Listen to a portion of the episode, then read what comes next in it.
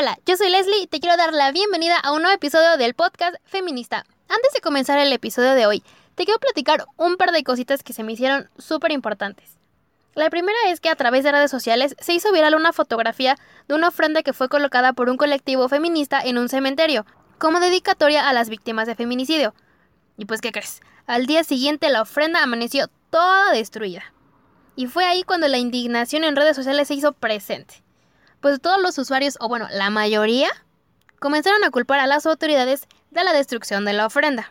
Y bueno, ante esto, el ayuntamiento de Zumpango mostró las imágenes que fueron captadas por las cámaras de seguridad, en donde, pues, ¿qué crees? Se puede observar a unos lomitos jugando sobre la ofrenda. Entonces, pues, no hay nada de qué preocuparse porque no fue ninguna persona, sino unos perritos juguetones. También te quiero platicar que Nicole, de 18 años, desapareció el pasado miércoles aquí en la ciudad de Puebla al salir de su casa y rápidamente su fotografía circuló en redes sociales como una campaña de apoyo para poder localizarla. Y ayer jueves, la Fiscalía General del Estado de Puebla confirmó que Nicole se encontraba sana y salva y que estaba en Acapulco con su novio. ¿Tú qué piensas de esto? Nicole debió avisarle a sus papás que estaba con su novio, hizo mal en apagar su teléfono y no dar señales de vida. ¿Qué crees que fue lo que pasó? Voy a estar leyendo tus comentarios. Y bueno, como te pudiste dar cuenta en el título, el día de hoy te voy a hablar sobre las feminazis y sobre cómo este término está muy mal empleado y el por qué no debemos utilizarlo.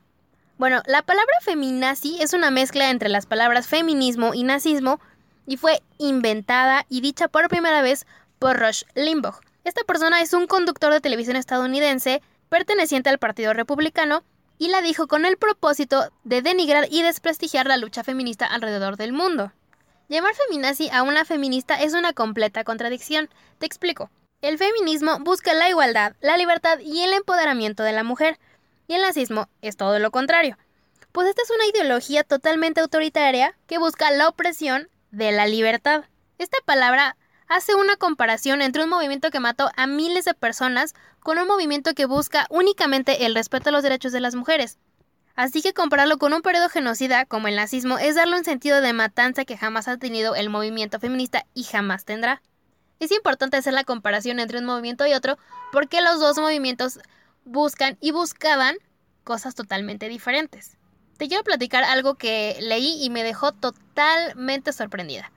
En 2018, la revista TV y Notas, que bueno, como tú ya sabes, no es una revista confiable que digamos porque solo se dedica a publicar cosas acerca de la vida de los famosos, algún tipo de chisme, cosas un poco sin sentido. Bueno, esta revista publicó un artículo de opinión llamado Feminazis, las enemigas de las mujeres, en donde por lo que pude leer claramente no hubo consultas a expertos en materia de género. Además te platico que en este pseudo artículo pues este incluía un test en el que tú podías identificar a una feminista. O sea, si la tenías cerca de ti, si eras tú, si era tu amiga, tu mamá, tú podías identificar las conductas de una feminazi con este test. Preguntas relacionadas como al odio que le tenemos las mujeres a los hombres, que claro que eso no es verdad. También acerca de los códigos de vestimenta dirigidos a que las mujeres somos las que provocamos a los hombres y que por eso nos pasa lo que nos pasa. Tenía una sección acerca de cómo la libertad sexual de una mujer era considerada como mala, porque eso ya era libertinaje y que una mujer no podía disfrutar de su sexualidad porque eso es malo. Y como estos otros tantos comentarios despectivos que buscaban minimizar la lucha feminista. Y claro, en este test se mantenía el estereotipo del cómo una mujer debe comportarse cuando está con un hombre. ¿Creías que eso era posible?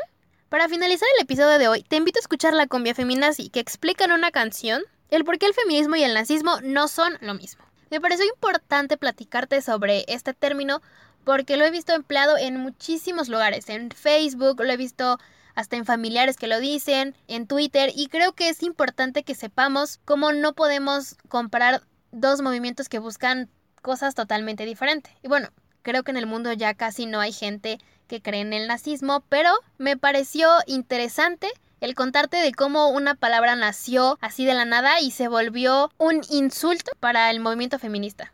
Creo que es importante darle un sentido a lo que estamos diciendo y pensar antes de hablar. Creo que si lo que vamos a decir no es relevante, mejor nos guardemos estos comentarios, porque ¿cuál es la necesidad de decirle feminazi a una persona que está luchando por sus derechos, a una persona que está luchando por la igualdad, a una persona que está luchando porque se haga justicia? Tú dime qué piensas, ¿has escuchado a alguien decirlo? ¿Has leído en Facebook? ¿Has leído en Twitter? ¿Qué piensas de las feminazis? Y pues bueno, muchísimas, muchísimas gracias por escucharme una semana más en el podcast feminista. Te agradezco muchísimo, te mando un beso y un abrazo. Recuerda lavarte tus manitas, usar cubrebocas y solo salir si es totalmente necesario. Adiós.